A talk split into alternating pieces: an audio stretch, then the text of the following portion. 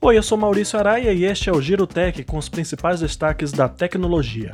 A pandemia de Covid-19 afetou grandes lançamentos da indústria de tecnologia, mas o segundo semestre vem com expectativa de novidades no mercado, especialmente dos dispositivos dobráveis, sejam eles smartphones ou tablets. O que indica isso é um rumor sobre a encomenda feita pelas fabricantes chinesas Xiaomi e Huawei de vidro flexível ultra fino destinado às telas dos dobráveis. A Huawei está na vanguarda do mercado, com duas gerações de smartphones dobráveis e seria capaz de colocar mais unidades no mercado. A grande expectativa dos usuários é a popularização desse tipo de aparelho que, no momento, pode custar a partir de 12 mil reais.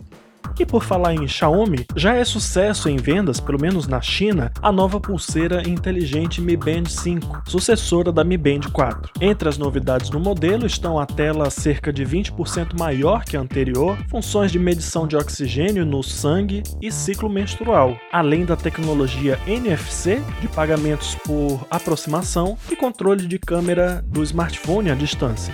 No quesito bateria, apesar de ganhar a opção de não ter que tirar o dispositivo da pulseira para o carregamento, o que era bastante esperado, o usuário perdeu em capacidade. Antes a bateria poderia durar por até 20 dias. Agora a pulseira inteligente fica apenas 14 dias longe do carregador. Com as vendas do Galaxy S20 prejudicadas pela pandemia, a Samsung também deve mirar no segundo semestre com o lançamento em um evento online marcado para agosto dos modelos Galaxy Note 20, Galaxy Fold 2 e Galaxy Z Flip 5G, além do tablet Galaxy Tab S7, os fones Galaxy Buds do modelo Feijão e o Galaxy Watch 3, modelos que ganharam certificação na Índia. Outro modelo que ganhou certificação no órgão regulador indiano foi foi o Galaxy M01S, o novo basicão da fabricante sul-coreana.